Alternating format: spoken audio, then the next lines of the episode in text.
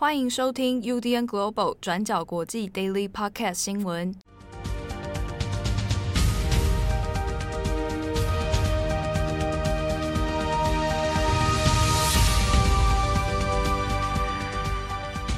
Hello，大家好，欢迎收听 UDN Global 转角国际 Daily Podcast 新闻。我是编辑七号，今天是二零二一年十二月三号，星期五。好的，星期五又到了。相信大家心情应该开始比较放松哦。那昨天我们在 Daily 里面有聊到说，最近大家会用 Spotify 的那个收听排行榜，那很多人都分享他们收听转角国际的这个这个经验给我们了。那昨天其实我们有陆续收到一些大家分享的一些故事哦，我觉得很有意思。这边也要谢谢大家。那最后一些相关心得，我们一样在节目的最后再来分享。那首先，今天三号，我们来更新几则重大国际新闻。首先，第一条，我们还是来关心一下现在的 Omicron 的变种病毒的疫情哦。那现在 Omicron 发现之后，目前呢，已经至少有三十个国家都有疑似的病例了哦。所以在全球里面，现在大家也是严阵以待。那美国现在也已经在明尼苏达州找到了感染的病例，不过它的路径到底是怎么样？传播途径如何哦？目前都还没有明确的资讯。那当然，其实现在也是蛮紧张的啊，担心说 Omicron 会不会变成下一波的这个大型的传染哦？那现在欧洲啊、美国啊，冬季这样的状况其实也已经一发不可收拾了。所以，我们这边来回过头来看一下英国现在怎么样来处理。那英国政府呢，从这个星期本周开始，要陆续来推出全民加强剂。疫苗的施打要来做加强了，好，那这个要扩大抢购现在的 mRNA 的疫苗，总共要买入一亿一千四百万剂。那原本呢，这个第三剂疫苗的施打间隔时间，好，那也从原本是要六个月你才能施打，现在要降低到三个月，那你就可以追加到第三剂哦。那我们看一下，截至到十二月三号清晨为止，英国现在呢每天的新增确诊病例哦。还是有来到说每天五万多例以上，所以其实状况还是蛮危急的。那重症的人数呢，一天大约有七百多人啊，死亡人数是一百多人。那这边要注意的就是重症跟死亡率这件事情啊，那是从这个今年十一月中开始啊，那就因为刚好季节来到了冬季。所以呢，它是有明显上升的哦，这个是相当值得注意的一个现象。那在英国的国民的疫苗施打率方面呢，它是欧洲里面现在是当然最早接种疫苗的国家。好，那目前全国的疫苗覆盖率已经达到百分之八十八了哦，这个蛮高的。那两剂完整接种率呢，则是百分之八十点七。那第三剂以上啊，有加上这个加强剂的覆盖率，则是百分之三十三。那现阶段其实担忧的就还是这个 Omicron 的病毒哦。那现在这个变种的病毒株呢，在英国已知的通报案例现在有五十多例哦。那在苏格兰还有英格兰地区呢，确认的病例里面有一些这个并不是有非洲旅行史的哦。啊，并不是说啊从这个非洲南部回来之后然后带进来啊，而是在当地出现的这样的病例，他没有非洲旅行史，他也没有国际相关这个。路线的接触史，啊，所以现在才在英国里面觉得很恐慌哦。那也因此现在宣布了这一个全民的这个加强剂的对策哦，只是它的时间蛮赶的，而且动员的数量会很多，能不能够具体怎么样实行有效实行，那这个都是一些挑战。那首先要做这个加强剂的战略，那第一步英国先做的就是疫苗的大抢购。好，那目前公布的相关规划里面。英国政府的做法是分别哦和莫德纳、啊辉瑞、BNT，然后确认至少会购买一亿一千四百万剂的疫苗，好，那这是追加采购的部分。其中呢，这个这一亿多里面就包含六千万剂的莫德纳，还有五千四百万剂的辉瑞 BNT。啊，那预计的交货时间是期限，最后期限是二零二三年哦，所以它是在两年内把它完成。那你如果算一下这一个抢购的疫苗，其实从英国人口来看的话，那是全国人口的两倍哦。那现阶段呢，英国目前还有剩下是六千万剂的疫苗。好，那明年二零二二年秋天的时候，还会再到货三千五百万剂的 BNT。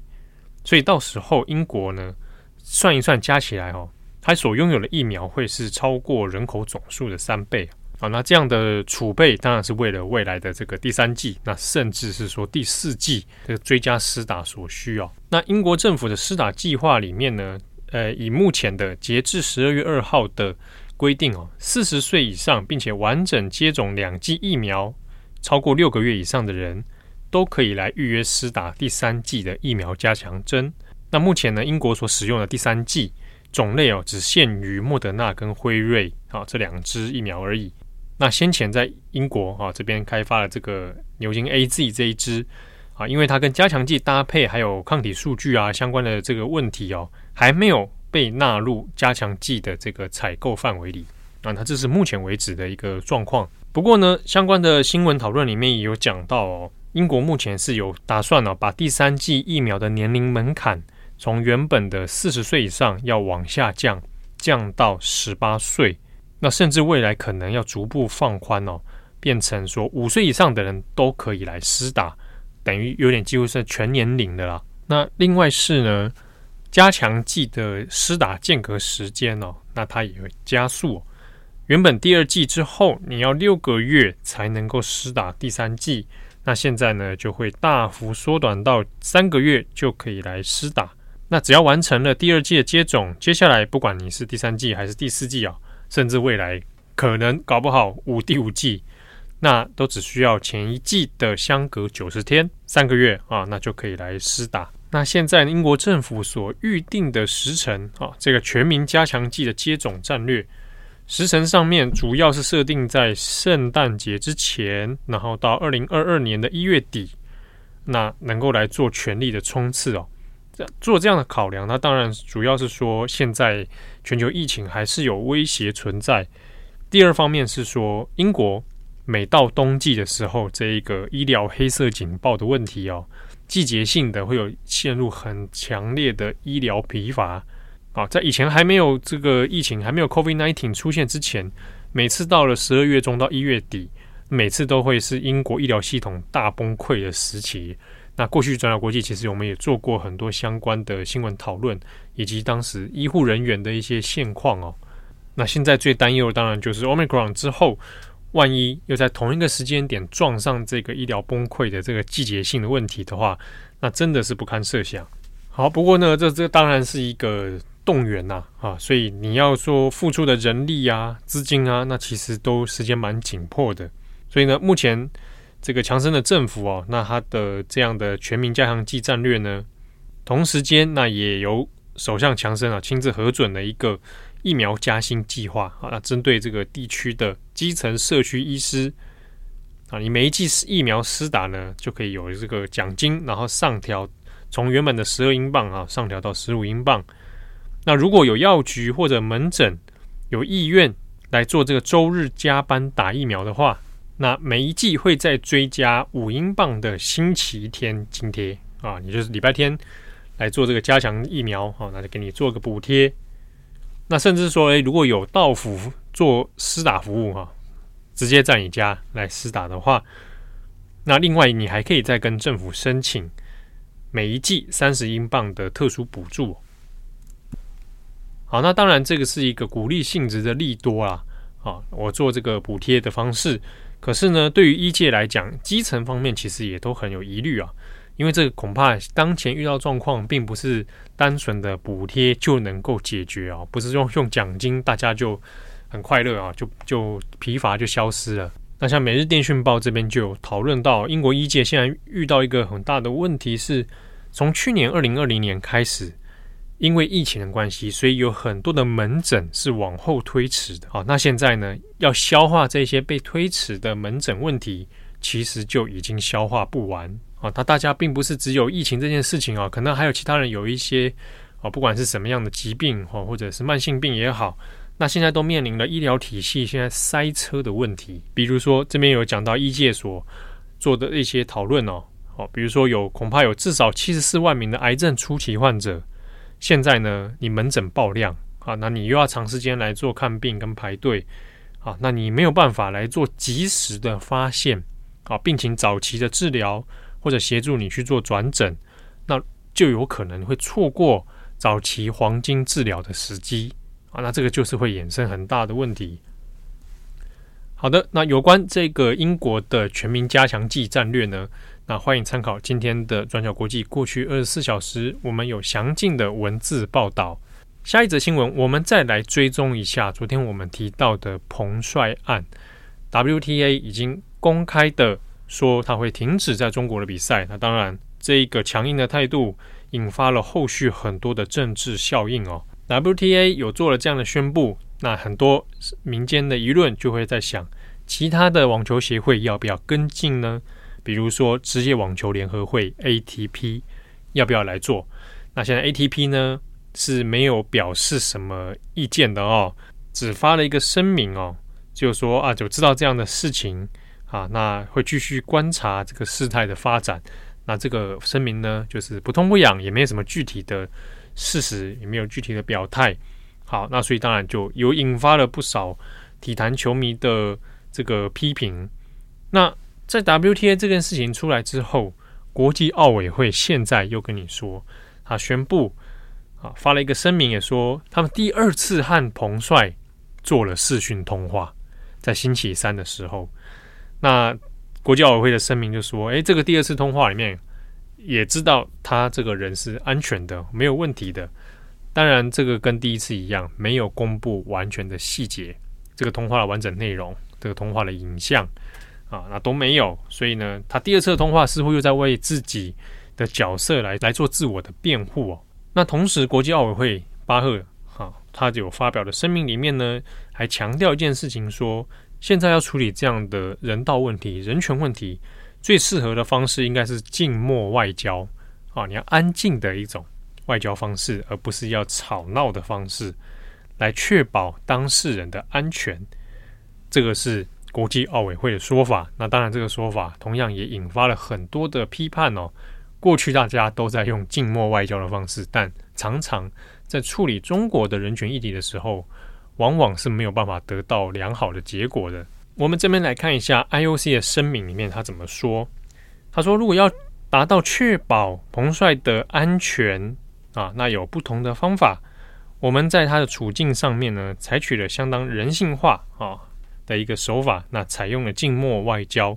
根据目前已知的状况，同时呢，也基于不同政府还有组织互动的经验，最后得出的结论就是这是一个最有效的方法。那 IOC 也说呢，十二月一号星期三的时候，也有再度的跟彭帅通话，视讯通话，那确定说会给予他支援，然后与他定期接触，并且在一月份，二零二二年的一月的时候，会进行一个。私人的这个会面哦，那地点应该就是跟上次讲的一样，应该会在北京。不过这一次的声明里面，跟第一次通话的声明就不大一样，是没有公布任何照片，也没有公布任何的 quote 哦，比如说用引用彭帅什么话啊都没有，比第一次的公开资讯还要更少。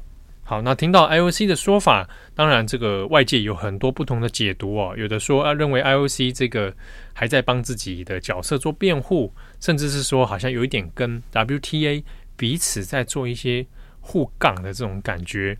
好，那至于说所谓的静默外交这一个手法、这个手段，针对在中国人权议题上面到底有没有效，实务上到底可不可行，这个其实也有很多。不同意见的讨论哦，比如说在一些情境之下，的确有时候营救一些，比如说包含人权律师啊，或者营救一些特定人士的时候，静默外交可能会是一个方式。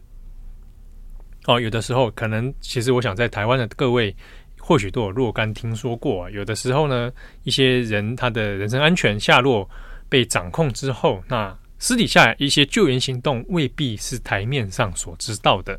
好，那的确，静默外交在一些情境下是会有它的逻辑存在，啊，这是无可厚非。但是在彭帅这件事情上面，他是否还适用这样的手段，那可能就有一点疑虑了。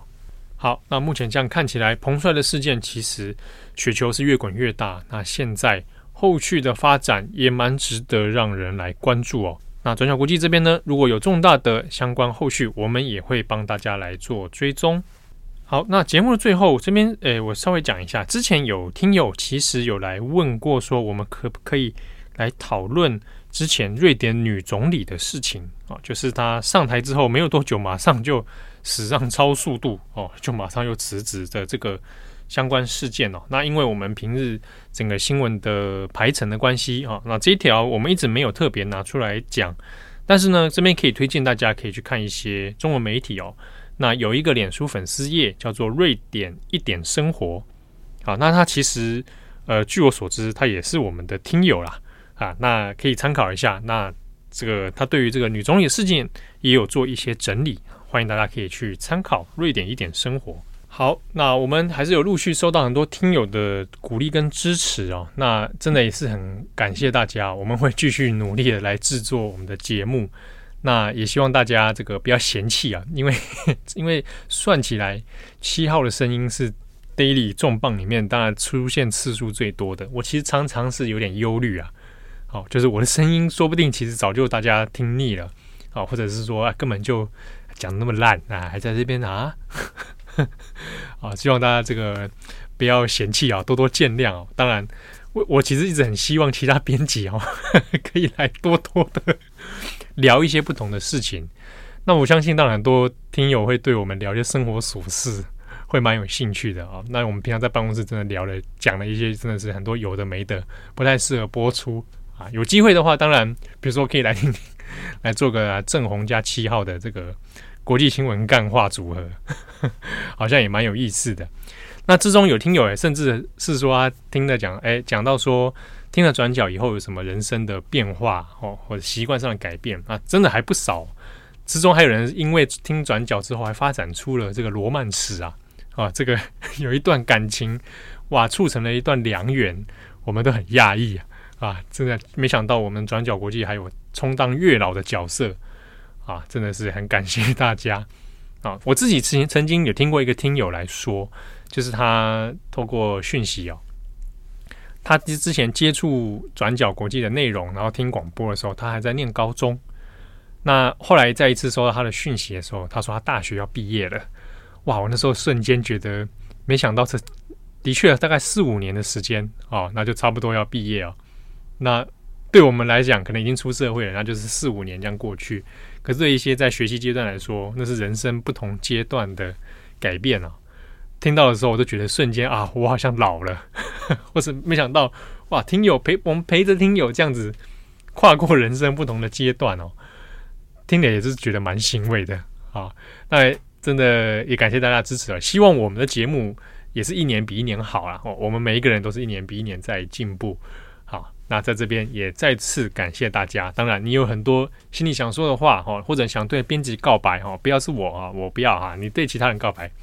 的话呢，欢迎来透过我们的 IG 或者我们的 Facebook 的讯息栏哦，来发讯息给我们。我们通常都会第一时间会看到，但一未必会马上就会回哦，毕竟工作蛮忙的。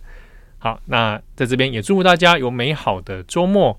这个礼拜的重磅广播，我们又是请到国际版权人艾珍来聊一个很有趣的书，叫做《Green Light》绿灯，台湾已经出了啊，马修麦康纳的回忆录。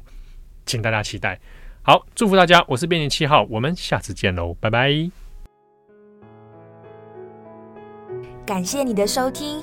如果想知道更多资讯，请上网搜寻 UDN Global 转角国际。